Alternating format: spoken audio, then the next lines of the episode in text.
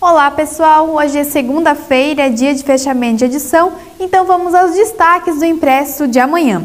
E a Câmara de Vereadores de Timbó irá inaugurar nesta quarta-feira, dia 8 de dezembro, às 19 horas, o plenarinho que receberá o nome do empresário e ex-vereador Dietmar Krieger.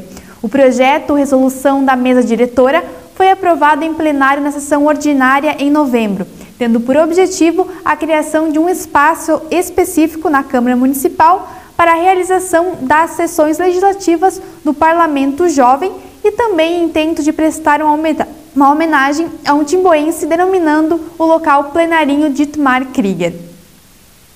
E nós estamos nos aproximando do Natal e o comércio está cada dia mais movimentado. E com a finalidade de atender ao público da melhor forma, inicia nesta semana o horário especial do comércio organizado pela CDL.